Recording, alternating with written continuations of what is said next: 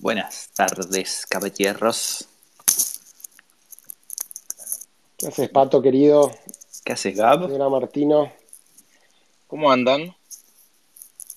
Muy bien, Muy muy, bien. muy bien, por suerte. Sí. ¿Ustedes cómo están? Yo estoy acá como emocionado por su invitación eh, y veo que entra más gente de lo que yo esperaba, con lo cual estoy ahora empezando a entrar como en pánico de si seré interesante. Somos, a- a- en- ahora en este momento hay 1300 personas conectadas escuchándote. Tranquila. Eh, antes que nada, Mm. primero, eh, ¿estás manejando o Sí. no? Está- ¿O estás...? No, me tuve que, me tuve que encerrar en el auto porque yo tengo un nene de 10, o sea, tengo uno de 14 y tengo uno de 18 meses. El de 18 meses lo, o sea, empezó a dormir la siesta a las 2 de la tarde y como estamos en lo de mi madre, a las 4 se Mm. despertó y está en plan momento de adrenalina pura con la abuela, que la abuela le permite todo lo que no me permitió a mí mi madre, se lo permite a- al nieto, ¿viste? Entonces tuve que salir de la casa un poco. Es increíble, pero vos sabés que mi, mi vieja y mi suegra hacen lo mismo. Este, to- todo lo que mi vieja no me dejaba hacer a mí de chico, ahora mi hijo se lo deja hacer como si nada y mi suegra exactamente lo mismo. Y mi, mi- mi- mi- mi mujer me, me dice, ¿qué onda? Nunca a mí me dejabas hacer estas cosas y ahora lo- se lo permitís a- al nieto, ¿no? Sí. es, es tremendo. Che, Pero, ¿y vos, Gab, ¿sabés cómo, cómo- Sí, sí, me- So- no, sorry, sabes que justo me, me río porque una vez, o sea, todo el mundo me conoce porque yo soy un tipo de buen humor y, y templado, y templado, ¿no? O sea que nunca me enojo. Sí. Pero un día me enojé con mi madre, porque, no sé, le estaba dando chocolate, no sé, tipo, qué estaba haciendo. tu vieja... ser, claro, mi, mi vieja a, mi- a- a mi hijo menor, y me mira y me dice, yo te tenía que criar a vos, a él lo tengo que malcriar y ahora es tu problema criarlo bien, tipo, no me jodas, déjame disfrutar a mi nieto. Y dije, está bien, tenés razón, listo, me cayó la Mira, boca. No me boicotees tampoco. sí, obvio. No, no, ¿Y no, con el de claro. 14 hizo lo mismo o nada?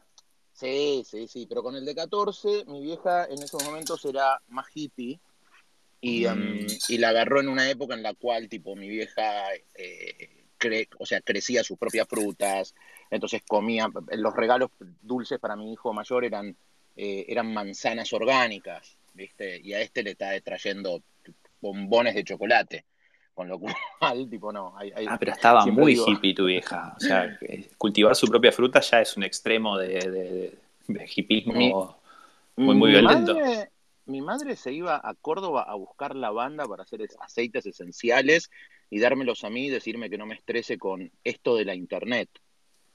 O sea, eh, eso, eso era parte de mi vida. Pero este, me, me hacía tipo eh, esos cuellos, ¿viste esos cuellos que se calientan en el microondas? Con, con aceites esenciales de lavanda para que yo no esté estresado cuando el tráfico caía. Y yo la quería asesinar. No te. No, en mi vida me hice un cuello que se calienta en microondas con lavanda. Me estoy enterando ahora. Después lo voy a googlear a ver qué. Si se puede vender en Mercado Libre. eh. Si hay algún vendedor de Mercado Libre que lo haga. Sí, Ari. Perelman. Perelman, Perelman va, va a hacer plata con eso, seguro. Seguro. Ari seguro lo va a hacer. Bien. Che, y Gab, ¿vos cómo estás? ¿Qué onda allá por Francia? Y acá ya son las 10 de la noche, así que estoy un, estoy un poco más cansado que ustedes, pero, pero no me puedo quejar, la verdad, espectacular. ¿Cómo te fue en la Che, gracias conferencia? por ¿Querés estar a las contarnos un 10 poquito? conectado. No, ahí va, Pato me dijo, hagamos la charla, le digo, no, hagamos la cuenta, y es la 1 de la mañana, no, no llego ni loco. Me dice, bueno, hagámosla más temprano, y dije, bueno, y viene a Martino, bueno, listo, entonces, acá estamos. Eh, no, estuve una semana ¿Qué onda, qué onda la conferencia? en EAT, eh, ETHCC, Community Conference, que es un evento el tema cripto, especialmente de Ethereum. Estuvo el amigo Vitalik, fui y lo saludé, personaje. Qué grande, boludo. Nada, está ahí el chabón, pero está en su mundo, ¿viste? y lo veo vestido y todo, parece un pibe, nada, nada, tranquilo, una remerita, un short, ¿viste? La- Bueno, y nada, como había mil... ¿Te reconoció? Dijo, Sí. ¿vos sos, vos sos Gabriel Gruber? ¿Te dijo? Sí, sí, no, me dijo, sí, era amigo tuyo de Pato ¿Qué Molina. sentiste en ese momento? Eh, nada, la verdad que increíble y fueron tres días de estar no sé cuántas charlas en paralelo, bueno, muchos temas bastante complejos, pero bueno, muy, Íntima, íntima. En cualquier momento Así que bueno, acá estamos. Bueno, arrancamos con Amartino ya entonces, que ya hay varias gente conectada. Cuando quieran. Cada dos por tres me aparece esto que no sé, que no, que, que se desconecte, que pierde conexión, pero feliz. Yo, cuando recién empecé a tratar de emprender allá por el 2008, hace muchos años, vos ya eras bastante grosso en ese momento y tenías Superbean y eras como una referencia en internet. Así que sos un viejo lobo de mar. Pero contanos, contanos un poco, contanos un poco tu arranque, digamos. ¿Qué, qué hacías vos? ¿Cómo llegaste a internet? ¿Cómo, ¿Cómo es tu historia? Desde el comienzo que te acuerdes. Eh, sí, a ver, a esta edad no te acordás de todo, o, preferís no acordarte de todo. Eh, a ver, yo en realidad arranqué de dos, o sea, junté dos cosas bastante divertidas. Por un lado, eh, o sea, yo empecé en internet, mi, mi primera cosa en internet la hice en el 98, que fue un BBS. era un BBS que ponía juegos pirateados de Valente Computación eh, para descargar. Y en realidad eh, lo mejor que hice fue, fue encontrar, yo había estudiado eh, en esos momentos en el secundario, vos podías ser técnico en telecomunicaciones, whatever that fucking means, y, em, y, se me había ocurrido con un amigo jugar, ¿te acordás con las tarjetas telefónicas que tenían un chip de telefónica? Y, la hackeamos para que cada vez que la pongas y la saques del, teléfono vuelva a 100 créditos. Y lo compartimos en el BBS y explotó, eh, explotamos de, éxito y de golpe me, pareció fantástico tener como tres personas conectadas simultáneamente a un BBS. Para mí eso era, era la medida del éxito en el 98. Y me acuerdo que era 98 por la dirección de mail que era amartino1998 arroba Hotmail. No, era usa.net. En ah, esos momentos usa.net era. Mira qué cheto. Pero vos terminaste el secundario y te metiste directamente a hacer esto, estudiaste algo, ¿cómo fue todo eso? Eh, no, no, negro, no hablemos. La gente va a hacer cuentas de la edad. Eh, no, yo en realidad estudié en el secundario, estudié la tecnicatura en telecomunicaciones yo ya quería programar en cuarto año, entonces me anoté en la Comisión Argentina de Informática, aprendí a programar COBOL en esos momentos, o sea, yo arranqué directamente con COBOL, no, no, no pasé ni siquiera por BASIC. Eh, y lo que me pasó a lo largo del año fue que me di cuenta que era malo, o sea, yo no era bueno. Eh, programando. Entonces, pero lo que me di cuenta es que me, me gustaba más inventar soluciones que otros pudieran programar, porque la verdad es, yo era malo. Y entonces abandoné y en esos momentos, yo tenía 17 años, eh, me puse a trabajar con un amigo que hoy en día es developer de soluciones legacy para bancos. Y ahí creamos, ahí él me enseñó a hacer el primer BBS. Eh, y, las, o sea, que, lo mío fue medio, medio piratear juegos para mi Texas Instrument 99, TI 99-4A y, COBOL. En esa época, tipo, era medio, era medio raro, estoy hablando de, de 1996, cuando yo hacía COBOL con mainframes y mi primer email tenía 25 caracteres eh, atrás de la arroba porque se conectaba únicamente con un server de ATT. Entonces era medio, medio un bajón. Así arranqué y así me, me divirtió. O sea que sos claramente grupo de riesgo. Sí, sí, soy grupo de riesgo. mal, mal. De hecho, de hecho, la única persona que conozco, o sea, a ver, de, de, mis amigos de internet, los únicos que conozco que son más grandes, o sea, más adultos que yo, o sea, más grandes son todos. De hecho, de hecho acá leo en la primera línea están Pato Molina Host es más grande que yo, vos sos más grande que yo, derecho a, derecho acá está conectado, tipo es más grande que yo, Santi.eth es más grande que yo, son todos más grandes que yo, pero yo soy más viejo, ¿ok? Entonces, los únicos más viejos, o al menos con más edad, son Diego Bast, eh, Martín Barsavsky, y honestamente no sé si Sí, más, porque creo que, creo que incluso tengo un par de meses más que Marcos y que Alec. Con lo cual, tipo, bueno, sí, después están los Globant que siempre son más viejos, pero bueno, ese es otro tema. Y, y de ahí, vos trabajaste con Martín Añasco, con Diego Meller, ¿cómo es esa historia? Y uno llamaba a Martín y a Martino. Sí, él es, él es a Martín y yo soy a Martino. Eh, porque en realidad lo que pasó fue cuando salió Twitter, eh, cuando salió Twitter, yo en esos momentos, ¿te acordás que tenía mi blog Uberbean? Y en esos momentos estaba Biz Stone en, en, Obvious Corporation. Eh, y cuando salió Twitter, yo que soy un visionario, tenía el arroba M, dije, esto es una mierda, no va a servir para nada, y cerré mi cuenta, y después cuando quise volver a abrirla, eh, estaba tomado todo. Entonces que puse mi apellido y Martín Añasco era A de Añasco y, Martín, entonces quedamos, encima quedamos muy, muy juntos. Y Martín es un tipo, Martín y Diego fueron mis primeros jefes cuando, cuando yo fundí mi empresa, que en realidad tipo en una de las tantas crisis de Argentina, eh, yo tenía una empresa de internet que lo que hacía era soluciones en esos momentos transaccionales B2B, se me ocurrió entrar en B2G y venderle al gobierno de, la provincia de Buenos Aires y un día el gobierno de la provincia de Buenos Aires me quiso, va, me cagó directamente, tipo, lo, resumo, es no me pagó una deuda, tipo, me la pateó a 18 meses, obviamente terminé fundiéndome, me fui a trabajar eh, para UBS, que era un banco de inversión, y justo, no sé cómo, alguien de San Andrés me pasa que Diego y Martín estaban lanzando Libra, y, y fui, me presenté y me tomaron. Y fueron mis primeros jefes. ¿Y qué hacías ahí? Estaba también Alexis Garbanz, ¿cómo es la historia? No, ¿Qué hacían? En, Libra, en Libra, Libra fue, honestamente, Libra para mí fue fantástico. Yo en Libra conocí, de hecho en Libra contratamos a, Juan Bon Giovanni, que es un, es, para mí es uno de los, o sea, más allá que es uno de mis mejores amigos, o, al menos uno de los tipos que más aprecio, no sé si, si, si, somos tan amigos, pero, pero sí es uno de los tipos que más aprecio.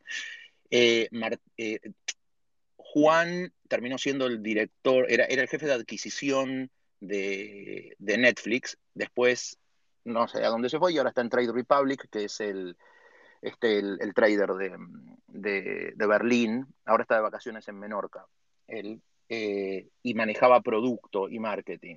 Estaba también Diego Lafuente, que manejaba diseño, y el pibe era una bestia, realmente de diseño era muy bueno. Martín Añasco y Diego eran los jefes, y después había gente como Lucía Pulden, o Puldain, no sé cómo, cómo se llama, que Lucía ahora es la, jefa de finance de Mural. Eh, se armó un equipo bastante bueno ahí en, Libra, la verdad. Em, y laburar con Diego y Martín para mí fue una, experiencia maravillosa. La verdad es. ¿Qué, tenés que hacer ahí vos?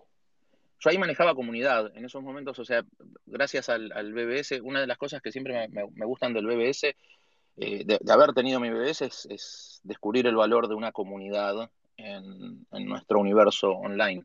Al fin del día, cuando vos mirás, y esto creo que... Pero contá que es un BBS para los que no saben qué es BBS. Era un Bulletin Board System, me quiero matar. O sea, no sé si nadie sabe lo que es un BBS, pero un BBS era, era el pre-foros cuando todavía era todo texto. De hecho, cuando descargabas una foto, tipo, tenías que esperar que vaya pasando carácter por carácter y ver cómo se iba descargando la foto. Eh, entonces era un pre-foro, pero lo que tenía era que tenía una vida social muy activa. En esos momentos, todo lo que son las comunidades online se manejaban en BBS y era, la, era como una explosión. O sea, literalmente, o sea, yo, yo estoy hablando de 1998, hay, hay gente que conozco acá que, que no sé si nació en 1998, y, y para nosotros era, o sea, a ver, yo venía de, tener que pagar para eh, pagar en dólares para tener, eh, ¿cómo se llama?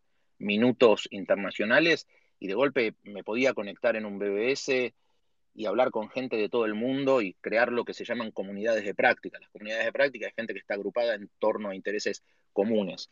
Y básicamente eso es lo que, por ejemplo, hoy lo ves desde cosas como Twitter o, por ejemplo, este espacio que estamos teniendo ahora.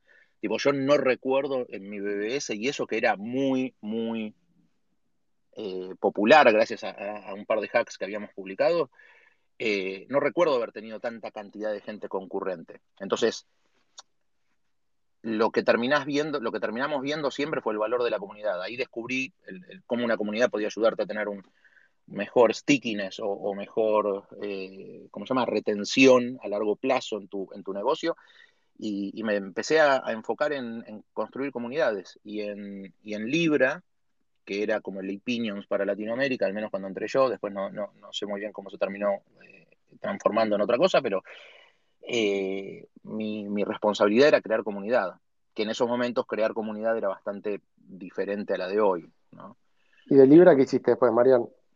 Después de Libra, yo de Libra me fui muy mal eh, y me tomé cuatro meses para desconectarme completamente de Internet. realmente creo, yo, en Libra fue mi primer burnout total, pero, pero mal. Yo, yo dormía en, la oficina a veces, tipo, era una locura, y entonces me fui muy mal. de hecho, me fui muy peleado con, con Martín y con Diego. Después, tipo, obviamente, tipo, a los pocos meses, estar peleado con Diego Meyer es imposible. Ya Diego es un, es un ser de luz, en serio. Estar peleado con Diego es, es como es como ridículo. Entonces, nada, después, tipo, obviamente volvimos a retomar relaciones y todo, pero eh, me, me, fui cuatro meses a Ostende a construir un hotel de un amigo. O sea, me fui a laburar de albañil. Ostende, digamos, ahí cerca donde está Pato ahora sería. Sí, es ahí en Pinamar, va, entre Pinamar y, es donde está el Q. No sé, el Q también es de viejo, men. Tipo, no me hagas quedar más viejo acá, boludo. Em, Perfecto. bueno, y después de Ostende, ¿qué pasó? después de Ostende, eh, un par de cosas eh, interesantes. Volví, tuve un par de chances de entrar en empresas grandes eh, y descubrí que podías ser tu propio medio. Y ahí construí mi primer blog eh, construí seis blogs alrededor de la marca. Eh, nos convertimos en, una, en un powerhouse, en cierto sentido. Sí, Uber sí, teníamos Uber algo que, ver con, algo que ver con Uber, no? No, ojalá. Pero, pero ahí, a ver, ahí lo, lo, que tuvo de bueno fue que me descubrí cómo construir, en base a la comunidad, cómo construir valor y cómo ese, ese, esa, esa construir esos usuarios recurrentes me permitía a mí generar algún tipo de ingreso a través de publicidad o lo que hoy son influencers. Y ojo, te estoy hablando de, del 2000, ¿ok? Eh, y ahí en 2001 tuve mi, mi, primer golpe de realidad, que fue cuando yo en esos momentos estaba, había abierto, al mismo tiempo paralelamente, habíamos abierto una agroexportadora en Salta, en la cual había, había visto que había algunos procesos de industrialización que se podían eh, automatizar de forma bastante copada y ahí es donde invertí por primera vez en algo que tenía que ver con Internet y me quise dedicar a mi blog y a crear blogs alrededor de eso y lo hablé con mi primera esposa y me acuerdo que ahí fue tipo mi primer, de, no, mi primera lección genial fue tipo cómo tener un, un equipo, cómo sos un equipo con tu familia. Me acuerdo que le dije, gorda, tipo, no, no, o sea, soy feliz haciendo esto. Eh, y ella me dijo, fuck it, anda, listo, anda a emprender, tipo, ¿querés armar tu empresa y armar tipo blogs alrededor y lo que sea? Anda, yo banco la casa durante 6, 10 meses, vamos a, ver, vamos a ver cómo salimos adelante y ahí armé, tuve suerte.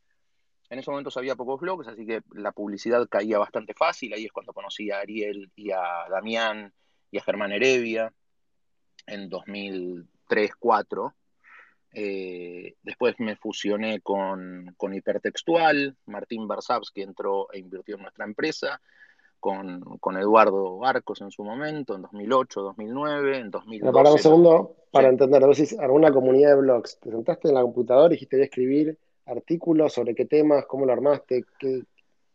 No, no, en realidad, a ver, en realidad una de las cosas fantásticas de de internet y de las redes, o sea, y de, en realidad de lo que se llama lo que se llama web 2.0, más allá que hoy no se use más el término, lo, fantástico de la red de, la web 2.0 era que podías encontrar audiencia muy específica de nicho.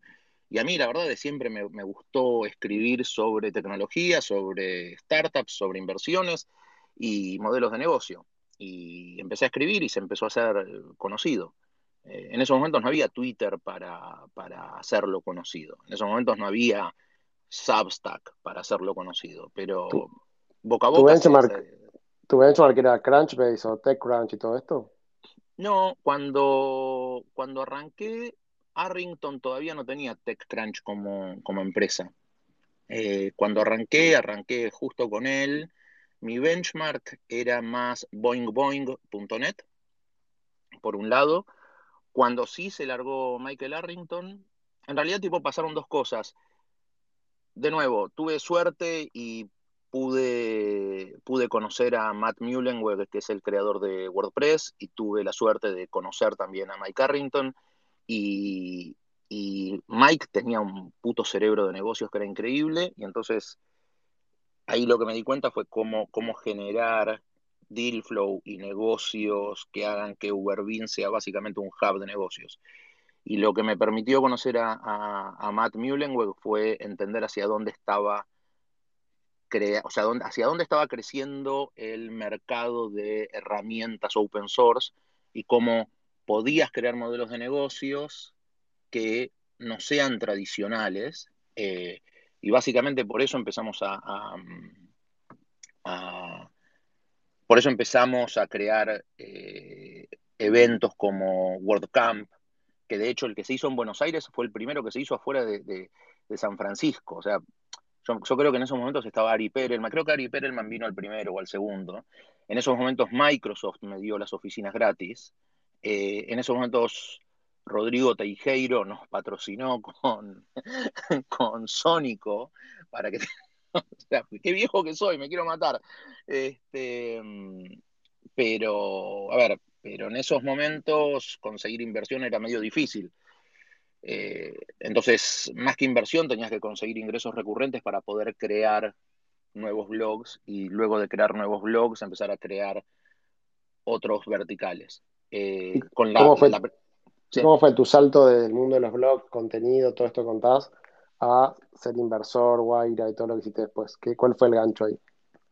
En realidad fueron tres puntos. El primero fue ver cómo se estaba, cómo se estaba, y, perdón por usar un, término medio básico, pero ver cómo se estaba democratizando el acceso a herramientas.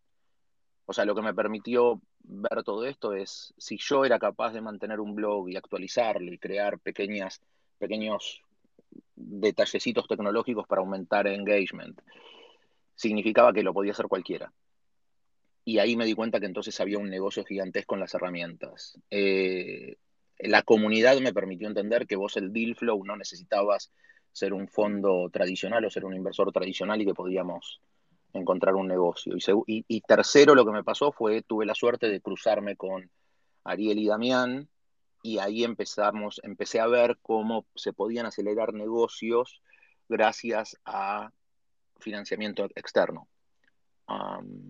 la verdad es, es Damián es un, es un tiburón que, es un tipo muy generoso, o sea, dentro de todo el ecosistema, Damián Voltes para mí es, es uno de los tipos más generosos que hay y, me enseñó bastante y ahí punk, me cambió la cabeza y ahí empecé a hacer pequeñas inversiones ángeles. Que en esos momentos una inversión ángel era de 5 lucas, 10 lucas. Hoy en día tipo estoy viendo inversiones pre-seed, pre-deck de tres palos que son completamente ridículas, ¿no? Pero, em, em, y, también, de nuevo, tuve suerte.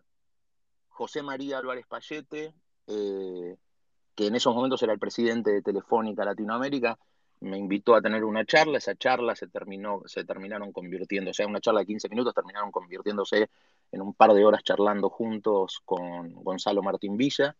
¿Pero dónde conociste a toda esta gente? ¿Vos estabas en los TEN, hiciste un hotel, de repente blogs, con, Michael Arrington, el flaco de WordPress y ahora el CEO de Telefónica. Falta una parte, boludo, de todo este, este relato.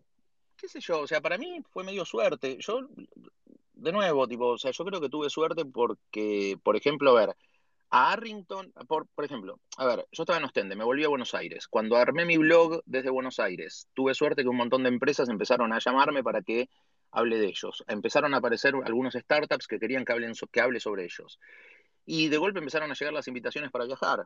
Y entonces, por ejemplo, eh, lo que me pareció muy bueno fue que en un momento yo necesitaba crear, para mi entorno productivo, necesitaba crear diferentes sitios, o sea, yo quería tener seis blogs compartiendo una misma base de datos, bla, bla, bla, bla, bla. La comunidad estuvo ahí para ayudarme, entonces ahí, en un viaje a San Francisco, dije, che, puta, lo conocí a, Matt Mullenweg y dije, che, men, venite a Buenos Aires a hablar.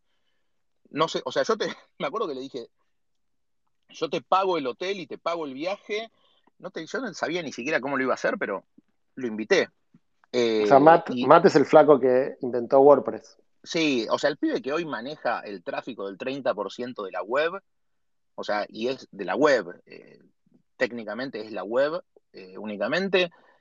O sea, el pibe se tomó un avión a Buenos Aires porque lo invitó un pirulo que era yo.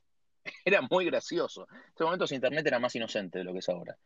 Eh, después, por ejemplo, estaba en un viaje que me fui a hablar, a, me iba a hablar a un Redding Nova y Martín Barsavsky había escrito una nota sobre FON y yo escribí una nota sobre, una nota criticando a FON, ¿ok? Y la critiqué tipo con 3, 4, 5 puntos y di tipo mi opinión de cómo lo resolvería. Y de golpe recibí un mail de Martín de- diciéndome, ven, subite a un avión y venía a charlar conmigo a Madrid. Y me subí a un avión y me fui, de paso que tenía un evento, tipo me subí, me, me fui a, hablar con él. Eh, y lo conocí a Martín. En esos momentos Martín estaba lanzando FON y así fue como él me terminó eh, ofreciendo que lleve FON en, en- en Argentina. Eh, y mm, y fueron, fue medio tener suerte, medio estar siempre con el culo inquieto. La Y verdad lo- es que y creo, el- creo que pero ¿cómo llegaste a, estar reunido en el CEO de Telefónica? Esa parte, ¿cómo llegaste? Llegué a estar reunido con el CEO de Telefónica. Asumo que esto tiene que ver porque una vez que vos empezás a armar como, como redes, esas redes se van, se van auto, se van autorreferenciando. eh, y, y, y en esos momentos José María me dijo que quería charlar. O sea, literalmente el tipo había leído un- una nota mía en el blog.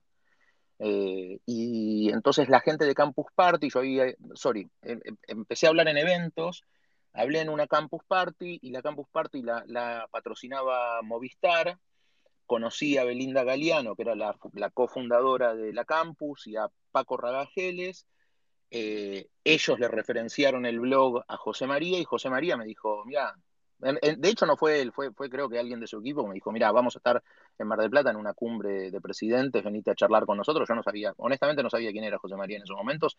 Obviamente 15 minutos después lo había googleado y fui y charlé con él y le pareció interesante. Él me contó ahí la, la idea de cómo había surgido Guaira en su cabeza y qué es lo que quería hacer él en cuanto a, apoyar los ecosistemas en Latinoamérica, que eran ecosistemas completamente, o sea, ahora parece una, una, una, estupidez, pero cuando esto empezó en 2010 eran, o sea, estás hablando de hace 11 años atrás, los ecosistemas eran completamente inexistentes y, y me pareció que era fantástico, literalmente, ¿eh? me pareció que era fantástico. Entonces nos sentamos, hablamos de cómo sería, cómo, cómo, cómo era invertir, eh, cómo hacer angel investment en esos, en esos momentos, cómo entrar en rondas seed, cómo en esos momentos los safe, que ahora es, es completamente un, instrumento estándar de, de, inversión, o sea, y, y acá Gabriel, tipo, el, el, el, experto sos vos, tipo, podés explicar mejor un, un, lo que es un safe.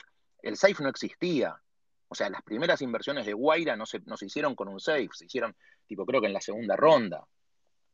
Eh, para vos, te fuiste a juntar con el tipo de Telefónica que vino a Argentina para reunirse con los presidentes del más importante, se juntó, se juntó con un pibe que hace blogs y te dijo, che, escucha, no tengo esta idea, ¿por qué no te venís a laburar conmigo? Sí, a ver, en esos momentos yo, a ver, en esos momentos ya habíamos recibido eh, inversión de Martín Barsavsky, ya eh, habíamos hecho un par de eventos grandes, de hecho había, a, habíamos hecho Start Me Up Argentina, donde Marcos y Alex habían dado la mano en público por primera vez y o al menos después de las ventas, de la, de la venta de, de, de, remate y todo eso, se habían dado la mano en público. Tipo, y, y, yo tengo la tengo foto, pero en ese momento no lo podías ni tuitear, porque en 2008 no había nada.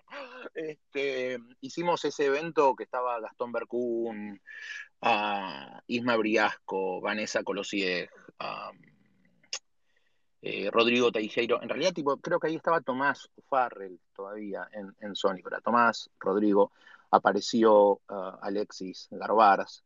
Eh, como que en ese momento ya estaba más metido en el ecosistema puro de inversión, ¿ok? O sea, ahí sí soy más, soy, soy, tal vez lo dejé afuera. La verdad es que me, medio me da un poco de vergüenza hablar de, de, todo lo que, de todo el camino, pero... Pero bueno, eh, entonces te metiste en Guaira y ahí te dijeron, ocupate de todas estas inversiones, de todos estos países, de todos estos startups. En realidad, en realidad fue un poco en realidad, tipo, fue algo, algo fantástico, porque lo que, lo que pasó fue José María, José María, que es un tipo que me enseñó más de lo que me enseñó el 90% de la gente que yo conozco. Eh, Compartimos algún conocimiento. A ver, ¿qué te enseñó José María? A ver, primero José María me, enseñó que cómo negociar, o sea, o sea, me acuerdo que él, me acuerdo que me, primero me hicieron, primero me vendieron, me reí mucho porque primero me llevaron de consultor, después estuve hablando con ellos, después me llevó a hablar un evento, después cuando me propusieron sumarme a, Guaira, eh, cuando me propusieron sumarme a Guaira fue muy gracioso porque primero me mostraron todo lo que se podía hacer.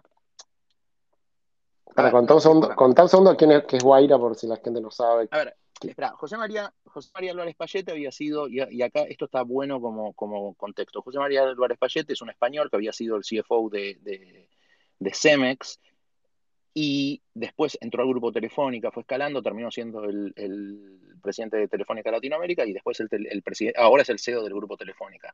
¿Qué tan grande es Telefónica para tener una idea aquí? Y Telefónica en esos momentos, o sea, la verdad es que va cambiando la industria. Telefónica ahora está un poco más, está más concentrada en su core, pero es una empresa que tiene arriba de 40.000 empleados, es una empresa de, es una empresa que vale creo que 60.000, 60.000, 50.000 palos, una cosa así. Em, y, y, para ellos invertir en startups era como, o sea, había que crear un caso. Y entonces lo que hizo de bueno José María fue mostrarme, o sea, lo, lo, que hizo de bueno José María fue entender cuál era mi motivación para sentarme a laburar con ellos, para sentarme a charlar con ellos que era lo que yo creía de los ecosistemas. La verdad es que yo realmente yo creo que los ecosistemas de Latinoamérica tienen mil cosas que dar. Eh, cuando yo leo ahora notas de fondos de inversión de Estados Unidos que hablan de la fantástica, y esto es, me hace reír mucho, hablan de la fantástica oportunidad de fintech en Latinoamérica,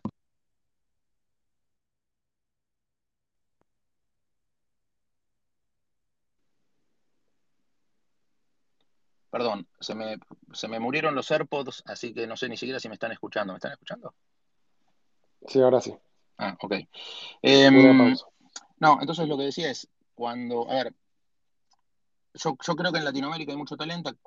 lo, que creo es que a veces Latinoamérica no terminaba de tener cómo empujar los ecosistemas y la verdad es yo creo que toda la suerte, de, nuevo, es, yo creo, eh, no, no es que estoy seguro, yo creo que muchas de las cosas que hice fueron porque tuve suerte de que había una comunidad atrás apoyándome. Entonces, José María se dio cuenta que a mí lo que me interesaba era que crezcan los ecosistemas de inversión en Latinoamérica y me dijo, mira, todo lo que estás haciendo tenés un impacto X. Venite a Telefónica, sumate a Guaira, que en esos momentos era una, la aceleradora del grupo Telefónica, me dijo, vas a tener más impacto en un día de Guaira que en dos años o tres años de tu blog y tus eventos. Y te digo, fue en ese, en ese momento lo miré y le dije, listo, dale, me sumo a Guaira.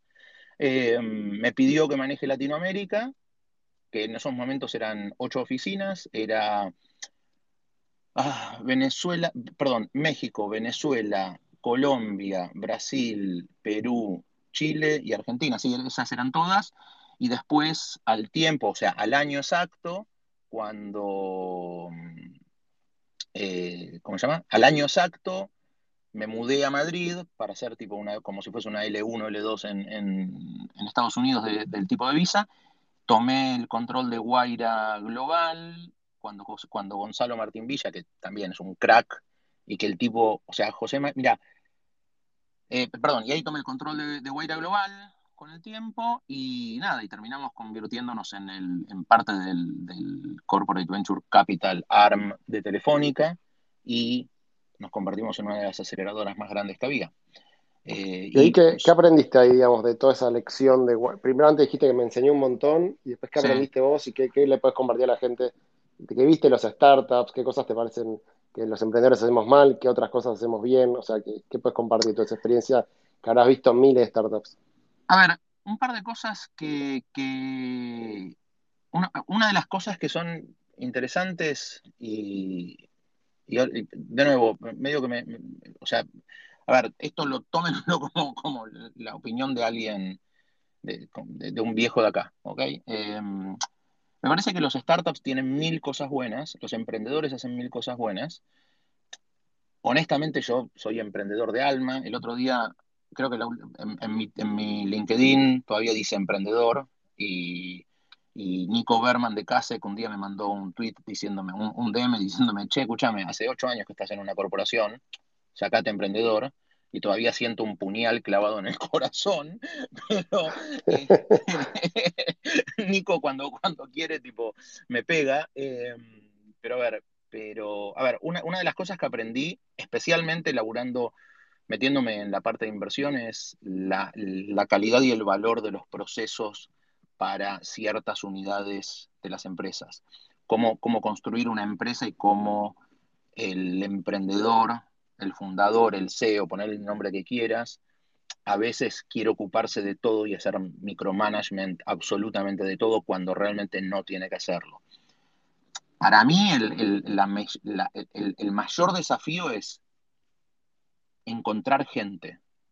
Y esto es lo que yo aprendí de José María, lo aprendí de Martín Barsavsky, lo aprendí de, un montón de gente, de, Damián Voltes. Yo, hay gente a la cual realmente admiro, por ejemplo, tipo, también lo, aprendí hablando de los CASEC, lo, aprendí de, de, Hernán Casá. Tipo, es, creo que la clave es encontrar gente que es mucho más inteligente y brillante que vos y convencerlos de que los pibes pueden, tienen que laburar con vos. ¿Ok?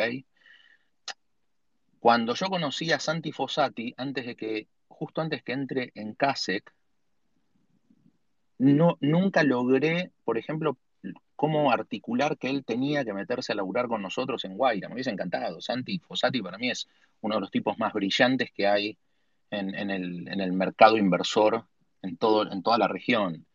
Eh, entonces, cuando ves cómo los emprendedores exitosos van creciendo, lo que hacen es conseguir que gente brillante se sume a sus equipos. Eh, cuando ves como Diego Meyer o Martín Añasco, y, te digo, uso nombres de, las personas que ustedes entrevistaron, ¿eh? Eh, o cuando Tomás o Farrell suman gente a su equipo, vos ves que toman gente clase A. Y, para mí esa es la clave. La, clave es tomar gente clase A. eso, eso por un lado. Y después la otra cosa que aprendí es que el, estereotipo del emprendedor macho, pelotudo, banana, que la sabe todas, es mentira. O sea, e, en un momento, y, esto lo aprendí yo personalmente, en el cual yo creía tener la razón de todo, y de hecho me pasó en Guaira, fue, no podés tener la razón de todo porque no podés saber todo, es imposible. Eh, y esto lo aprendí de una chica que trabajaba en el equipo de finanzas, en la cual se sentó y me dijo, deja de ocuparte de estas cosas tontas, o sea, estas cosas son muy chicas, no puedes, no perder tiempo en esto cuando hay oficinas que no están rindiendo lo que tendrían que rendir, que no estamos creciendo como deberíamos crecer.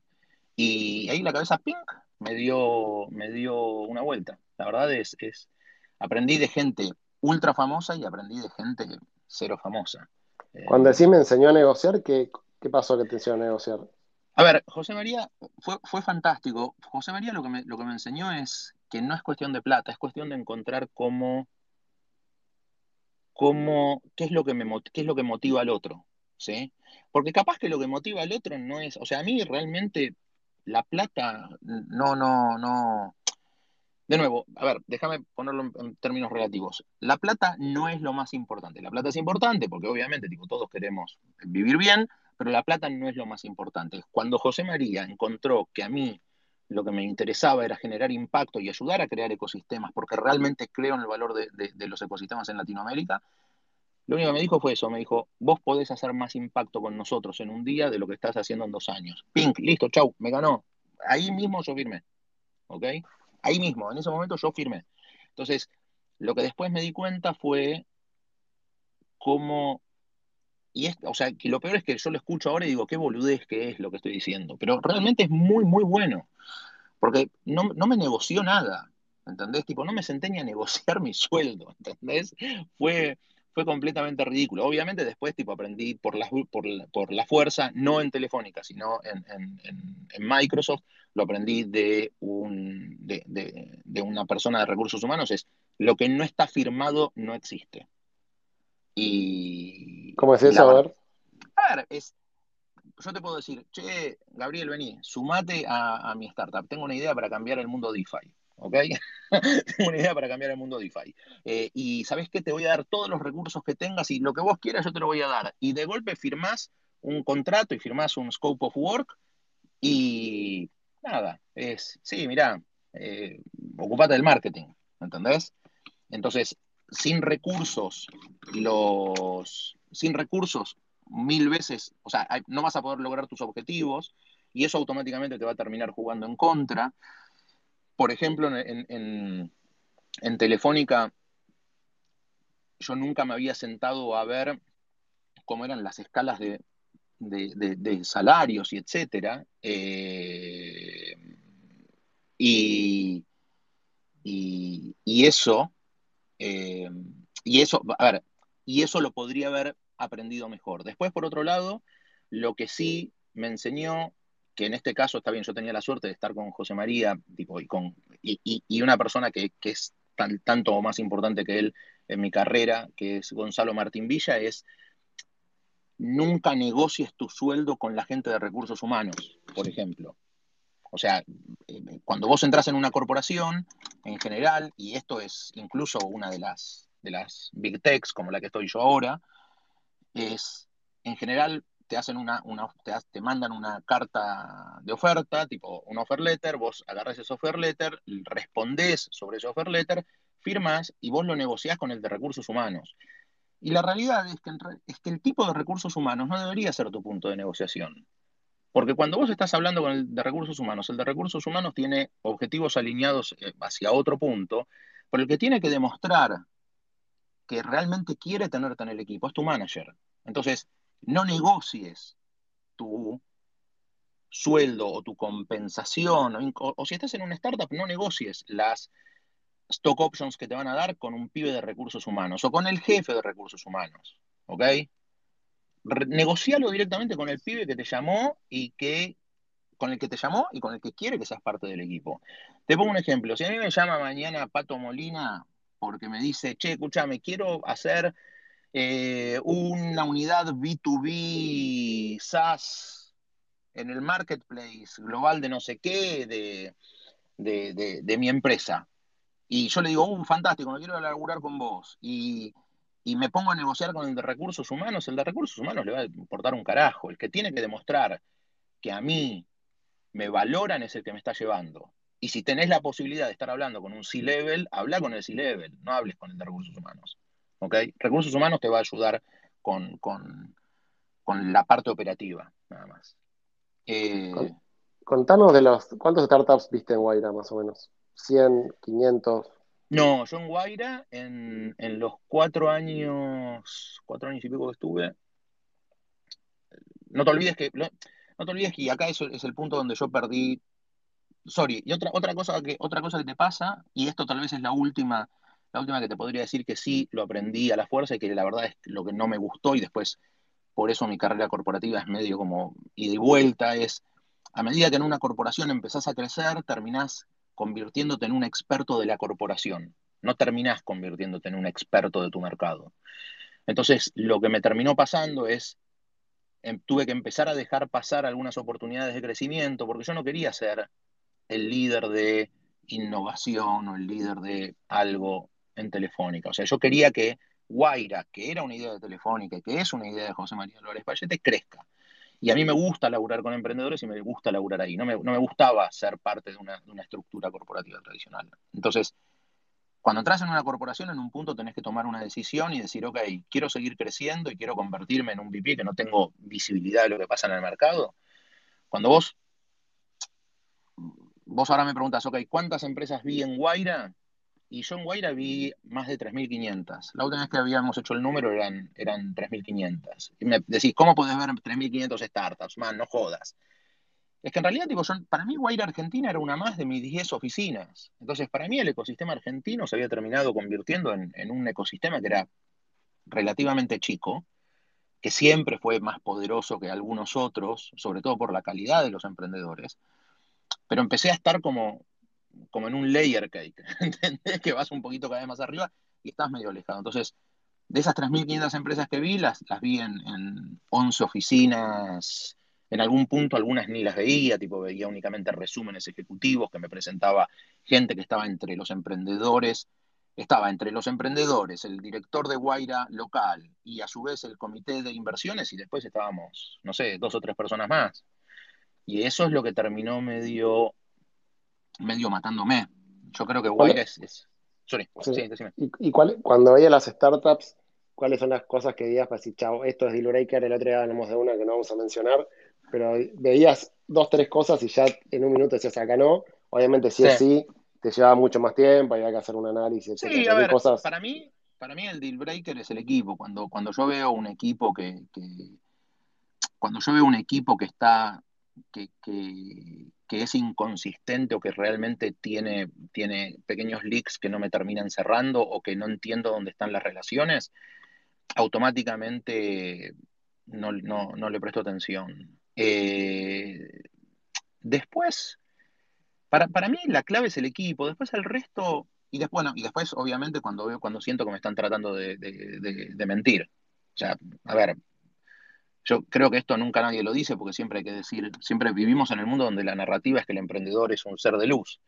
Y la realidad es que más de una vez los emprendedores quieren cagarte. Entonces, cuando yo siento que un emprendedor quiere cagarme, eh, automáticamente me corro. Lo aprendimos a la fuerza. Eh, estamos reconnecting. ¿Estoy todavía online o me Estás online, estás online. Ah, ¿Y qué, eh, digamos, qué quiere decir que te quiere cagar? O te, va a hacer un pitch, te cuenta la historia y por qué te quiere cagar. mira, hubo uno que yo decía, mira, no entiendo, o sea, me acuerdo que había uno que yo decía, qué lindo pitch, qué bien armado, qué bien como este pibe empieza, entiende que el valor que le puede dar Telefónica no es solamente la inversión, sino la expansión en el mercado. Y, mm, y, y me acuerdo que una persona, si no me equivoco, era Hugo, Hugo de los Santos, que es un, gran amigo, que me dijo, algo acá no me cierra. Me dice, me dice este pibe es un ególatra.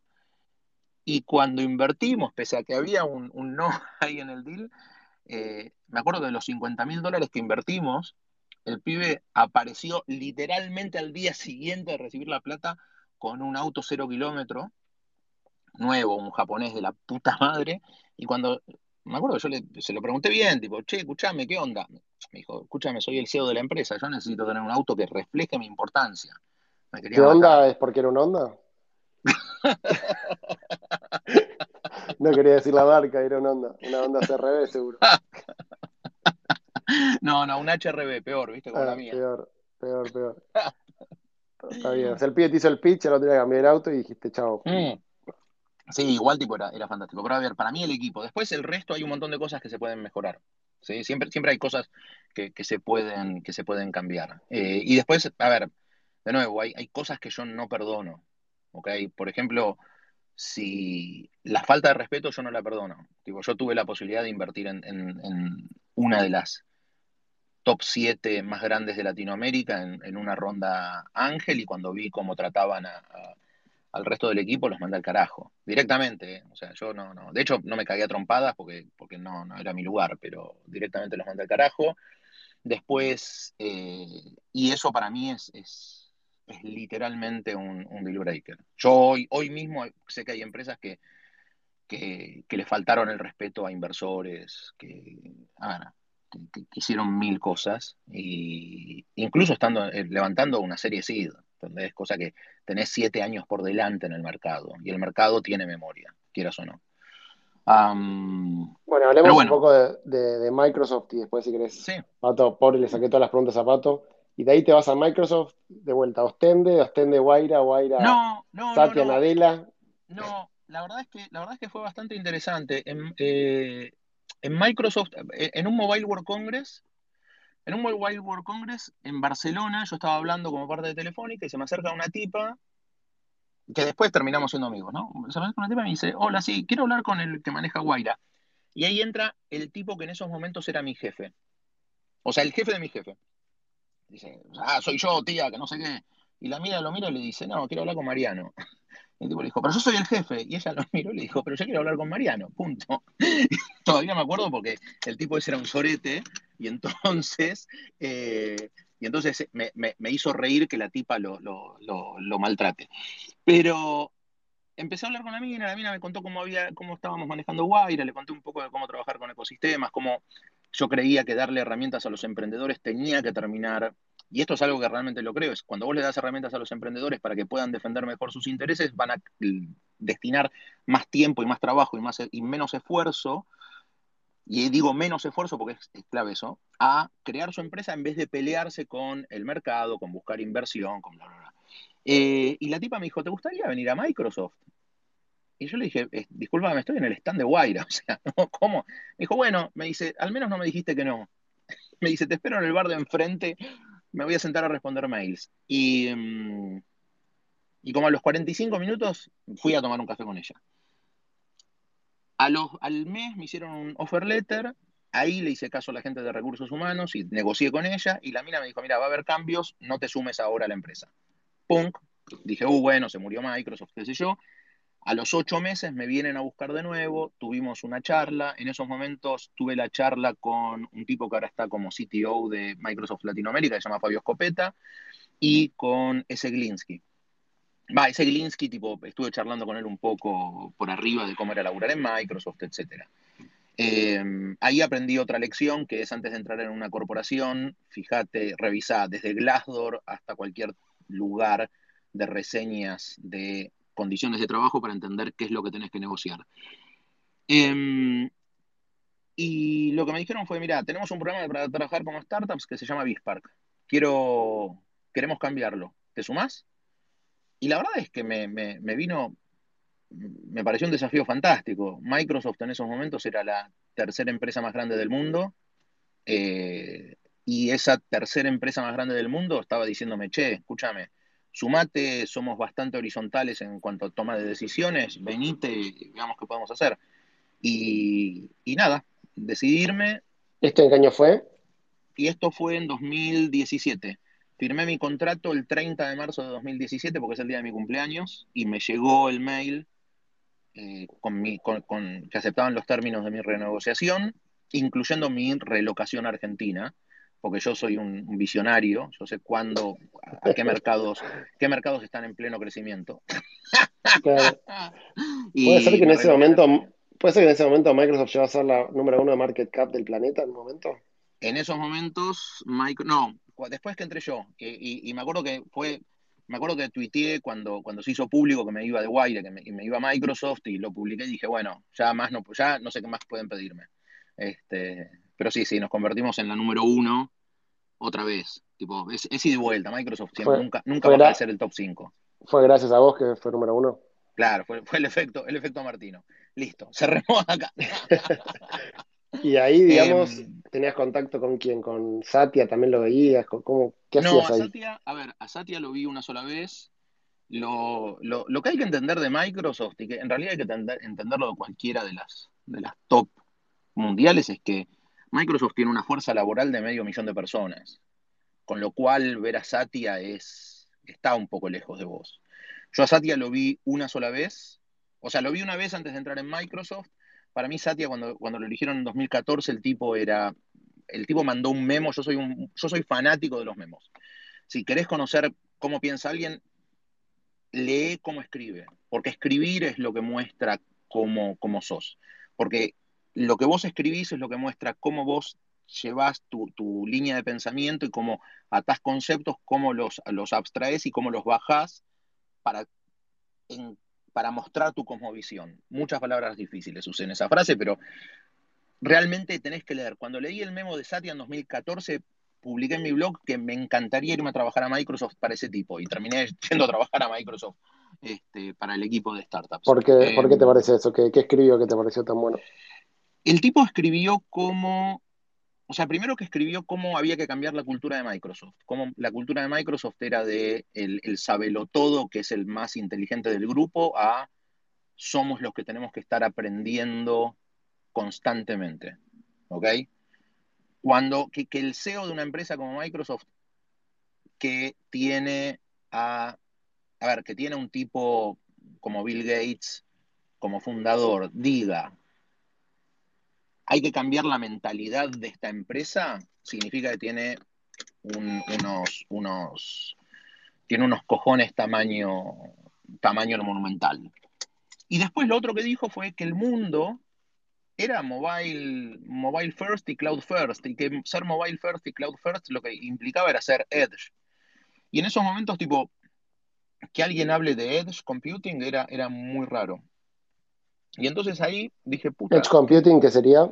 El edge computing es cuando vos tenés, a ver, gracias a la ubicuidad de las redes móviles o o al menos de la conectividad, más el poder de procesamiento que estaba creciendo más rápido, en, más rápido en los smartphones, desde, 2007 con la introducción del iPhone. En realidad tipo, viene un poco antes, pero el iPhone es como el que lo, pone en el mercado. El poder de procesamiento en la palma de tu mano, la conectividad ubicua y la capacidad de procesamiento distribuida en la nube, ¿sí? unido, te permite a vos tener en la palma de tu mano mucho más poder necesario del que podés, del que podés necesitar. Y el edge computing es el procesamiento eh, en, la palma de tu mano, o sea, en el borde de la conectividad, es donde termina la conectividad. ¿sí? Eso es el edge. Y eso se ata a un concepto que escribió Paul Graham que se llama Innovation on the Margins. Y yo creo que la innovación más importante o la, innovación más divertida, porque de nuevo, a mí me interesa divertirme. Si yo no me divierto, no, me voy. Tipo, la verdad tengo la, edad como para decir, ¿saben qué? me voy a plantar porotos de nuevo en Salta, em, o, hacer un hotel en, Ostende. Em, lo, que tiene de bueno esto es que mucha de la innovación que estamos viendo viene de los márgenes, no viene de, los mercados centrales. ¿sí? Entonces... Espera, espera, espera, bajamos un segundito. Hotel en Ostende ahora no, no es un buen momento, pero volviendo a lo anterior. No, no, ¿Qué, no, ¿qué viene, ¿qué viene de los, ¿Qué quiere decir de los márgenes y los mercados centrales? A ver, los márgenes, por ejemplo, tipo, para mí, gran parte de, todo lo que hoy vemos como. Hoy todo el mundo está tipo fanatizado con Uber y, y DoorDash o Rappi y etcétera. Y todos esos son modelos de negocios que, surgen en Asia. Y, cuando vos ves cómo hay modelos de. o por ejemplo, hoy la fintech de Estados Unidos están descubriendo el Buy Now, Pay Later. O sea, man, eso es un negocio creado en Latinoamérica hace 15 años. Entonces, cuando vos ves que tenés el poder computacional para crear soluciones basadas en modelos de negocios que están embebidos en la forma de pensar nuestra, ¿sí? Y, de nuevo, nosotros somos, somos un negocio marginal, o sea, nosotros somos mercados marginales, Gaby. O sea, el, que te dice, uh, Argentina campeón del mundo es un boludo. O sea, nosotros somos un mercado marginal. nosotros somos, somos el 99% de los problemas de una corporación y el menos del 1% del revenue. Exacto. Totalmente. Entonces. Sí, pero ahora desde tu lugar de Microsoft y con la experiencia de Guaira, para la gente que nos está escuchando un domingo a la tarde en Buenos Aires o cualquier lado, ¿qué, oportunidades ves para adelante, digamos, en todo lo que, todo lo que se viene? Digamos, o si tuvieses que, hacer algo, ¿qué, qué, qué harías? A ver, eh, si tuviera que hacer algo, hoy en día, tipo, a ver, hay, como tres cosas que son bastante, eh, para mí son bastante claras. Una tiene que ver con DeFi. Y, nada, tipo, tengo que mencionarlo porque, porque me parece que, es claro.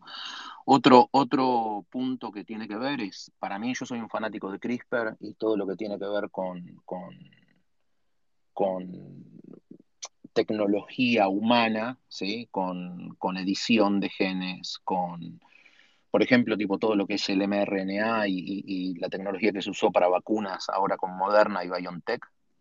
Para mí eso es, el futuro. Tipo, eh, hace unos días una empresa de las de Google, ¿cómo se llama? Open...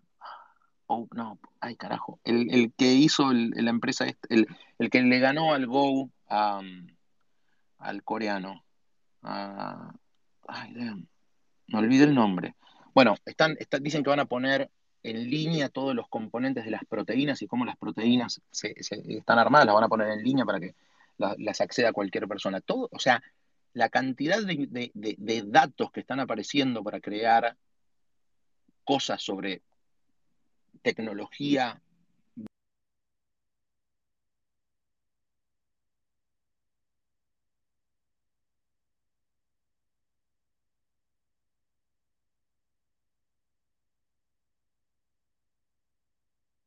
Uy, otra vez reconnecting. ¿Están dando? Sí, ahí se perdió un poquitito, ahí la volviste.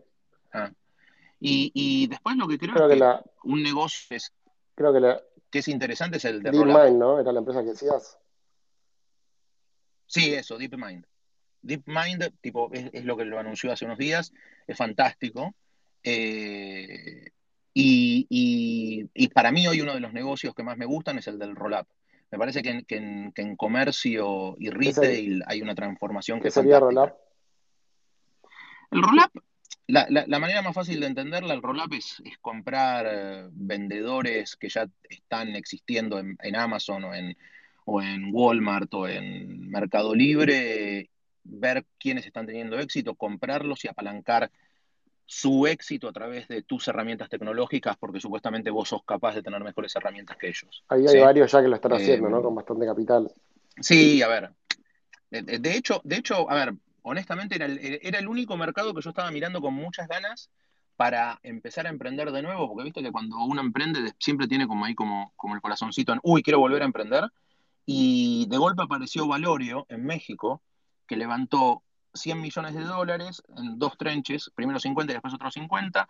Y la verdad es, cuando me enteré que habían levantado 50 palos, los primeros 50 palos, dije, uh, esto genera, o sea, esto, esto valida mi hipótesis. El negocio del roll-up en Latinoamérica la va a romper. Y de golpe leí que Hernán Casá era parte del board y dije, ah, yo contra Hernán no voy a competir ni en pedo. Y después vi que Ignacio Caride era un, angel investor de ellos y dije, no, yo contra Nacho Caride tampoco voy a competir ni en pedo. Eh, y me quedé con están los chicos de están los chicos de Wonder Brands también. E, exacto, exacto. Sí, sí, hay, te digo, en, los últimos tres meses vi 28 rondas. Eh, así que, es un, mercado bastante interesante, pero más allá de la plata, tipo, ni en pedo compito contra Hernán, Ignacio, toda la mafia de, Mercado Libre. Digo mafia en el buen sentido, ¿ok? Pato, ¿estás ahí? Porque no se te está escuchando, no sé si te meto las preguntas yo o bueno, ahí donde estás vos en, los cercanos tende. Pato se aburrió de mí. No, dice que no se le escucha, Pato. Es la conectividad del bosque de Cariló. ¿Pero en serio? Qué, vergüenza esto. Pero bueno, nada, y después me vine a Microsoft y, Microsoft, si querés, tipo, te cuento que, básicamente lo que hicimos fue armar un programa. Entré en Microsoft manejando Latinoamérica y ahora estoy manejando todo América, que es US, Canadá y Latam. Y somos la interfaz entre Microsoft y los startups. Desde el punto de vista programático, desde el punto de vista de inversiones, pese a que no somos el, M12, que es el brazo inversor oficial, eh, es buenísimo y la escala que tiene Microsoft es, increíble. Realmente, realmente es, increíble. Es una startup que está ahora escuchándote, ¿qué tiene que hacer para contactarse con Microsoft? ¿Y, Microsoft en qué lo puede ayudar? A ver, eh, me siento acá un vendedor. Este, a ver, del lado de Microsoft lo podemos ayudar a, desde el punto de vista de infraestructura, tenemos nuestros servicios de nube para que puedan construir su, startup y lo escalen dentro de dentro de la plataforma Azure, que es la plataforma de nube de, Microsoft, pero también lo que tiene Microsoft, que es muy interesante, sobre todo para una startup que está arrancando, y para una startup específicamente cuando son B2B, ¿okay? tipo, que es, que es donde, donde yo me, enfoco, es Microsoft es una, una máquina de ventas. Entonces, si en algún punto tu modelo de negocios es ser B2B o, o vender a el mercado corporate o enterprise, eh, tener, eh, tener a Microsoft como socio tuyo y usar las herramientas que tenemos nosotros de, de comercialización, sea nuestro marketplace o nuestra fuerza directa de ventas, debería ser para vos una elección tipo con los ojos cerrados, porque realmente podemos ser un socio tecnológico real. Perfecto. Pato Molina no le anda el micrófono, así que me va a mandar preguntas por WhatsApp Mientras tanto, igual. Esto es fantástico. espectacular. Más de la hora mí, 11 de la noche, pero no pasa nada. Pato está, Pato está publicando tweets con, haciendo memes de que me gustan los memos. Escúchame, Pato, tipo, yo entiendo que no te funciona el micrófono, pero, pero me estaba, o sea, me sacaste de contexto. Está bien, está bien. un poco lo que hacemos siempre es dejar los últimos cinco minutos para cualquier persona que está ahí que quiera preguntar algo, lo único que tiene que hacer es solicitar hablar y automáticamente puede hablar y te puede preguntar cualquier cosa de cualquier tema. Así que lo dejamos ahí abierto para que cualquiera que quiera preguntar, Pato va a tener que habilitar el botón No sé si Pato está escuchando. Sí. Eh, no, yo para, mientras tanto, digamos, lo último para decir es que yo creo que desde que empecé a leer Uberbean, no sé, en el 2008, no sé cuándo empecé a leer, como que siempre veía que la tenías clarísima en el sentido de procesabas un montón de información y primero aparecía en Uberbean y después lo veía en otro lado. Y, ¿qué, haces, ¿Qué haces vos en el día a día? ¿Te levantás y qué es lo que haces? ¿Qué es lo que lees? ¿Qué es lo que mirás para después decir, bueno, se viene esto, se viene lo otro, esto sí, esto no? Eh, la verdad es, es, hoy en día, hoy en día lo que hago es, es, tengo una, tengo como una pantalla de inicio de noticias para ver qué es lo que hay interesante que sea, que sea del día a día, ¿sí?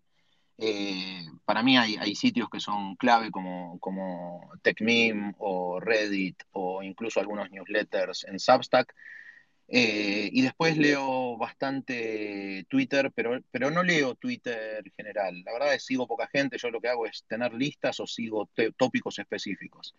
Eh, y en base a eso como priorizo qué es lo que hay de interesante.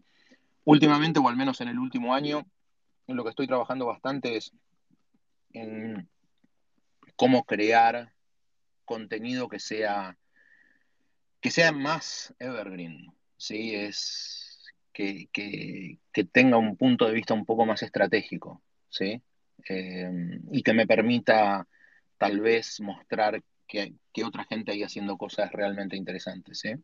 Eh, y me estoy enfocando mucho en, en, en, algunas cosas muy específicas, también en space, o sea, en, en tecnología del espacio.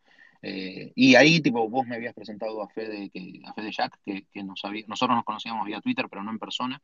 Eh, más allá de que, de que, lo conozco a Emiliano y a otras personas del equipo de Azure Space, eh, me, me, encanta, me, me, encanta tener tiempo para poder descubrir qué es lo que hay y después publicarlo si, si veo que hay cosas interesantes. Creo que el último que publiqué fue de China. Acá Pato me pregunta, ¿qué le recomendarías al Mariano de hace 10 años? ¿Qué le recomendaría al Mariano de hace 10 años? Eh, que la verdad es que sea un poco más... Primero que no tengo mucho de qué quejarme. La verdad es, honestamente, creo que todos los que estamos en esta industria somos, tenemos bastante suerte, ¿sí? Pero, pero que sea un poco más eh, ambicioso, ¿sí? Eh, y, y, segundo, lo que, lo que también le diría al Mariano de hace 10 años es que trate de ser más empático. Increíblemente eso lo, lo, aprendí a manejar en, Microsoft. Microsoft tiene muchas herramientas y, y, y, de nuevo, esto no es que quiero hablar bien de Microsoft, que laburo en Microsoft. Microsoft tiene muchas herramientas de self-assessment y, autoconocimiento y cómo trabajar en, en, tu personalidad y todo lo tienen en, en herramientas SaaS y, y, cómo ponerte en lugar del otro y escucharlo y tratar de entenderlo y tratar de ver cuáles son sus motivaciones y que tal vez no es un hijo de puta, sino que vos no estás interpretándolo bien y que puede ser tu culpa, eso, eso hace 10 años me hubiese venido fantástico. ¿sí? Eh, la verdad es me, me, hubiese, me hubiese evitado más, más de un más de un problema y me hubiese hecho aprovechar más a algunas personas que son, que son realmente fantásticas, incluso en nuestro ecosistema. Bueno, Marian, la verdad que espectacular. La historia tuya tan completa no la conocía, conocí algunas partes y nada, está bueno que, que la pudiste contar y bueno, contar varios aprendizajes. También creo que Pato no pudo hablar, pero por lo menos tuiteó varias cuestiones que dijiste. Así que nada, siendo acá las 11 y 10 de la noche, eh, nada, te agradezco muchísimo y nada, a toda la gente que se conectó también desde distintos lugares, buenísimo. Y seguimos en el próximo Space. Un abrazo grande. Che, mil gracias, mil gracias por, por, por, por, nada, por la invitación. La verdad es, es, es lo mismo, lo, lo, que les dije la vez pasada, lo vuelvo a repetir acá, es me, hasta ahora, o sea, no quiero hablar de mí, pero hasta ahora eh, eh, entrevistaron gente que, que todos los que entrevistaron son buenos tipos. Y, y la verdad me, me, creo que creo que lo hicieron de puta madre. Eh, lo de hoy nada, tipo es, es, es, un bump in the road. Okay. No, lo de hoy también, un buen tipo, sos seguro, muy buen tipo, con un poco cabrón, pero después en el fondo sos, sos muy buen tipo.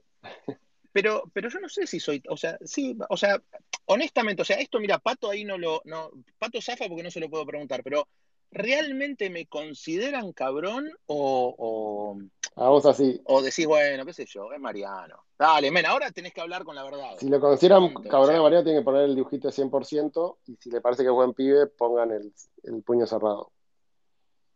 Yo voy a ir con. bueno, ahí estás viendo más o menos cómo se ve. Pero, puta madre. A Uh. ver. Laila, Laila, más te vale, más te vale, Laila, que pongas el 100. Escúchame, González Bravo, más te vale que pongas el 100. ¿Ok? Fabio, gato, no pongas el puño. ¿Ok? Bien. Qué buenísimo, Che, espectacular. em, zafaste, zafaste de responder. Quiero que lo sepas. No, no, no me estás caminando. Te dejo zafar de responder, ¿ok? Pero, pero nada, de nuevo, Pato y Gaby, mil, mil, mil millones de gracias por sumarme. Gracias, Marian. Estamos hablando. Un abrazo a todos. Chau, Mm. chau. Abrazo, gracias, Chau, chau. che. Chau, chau.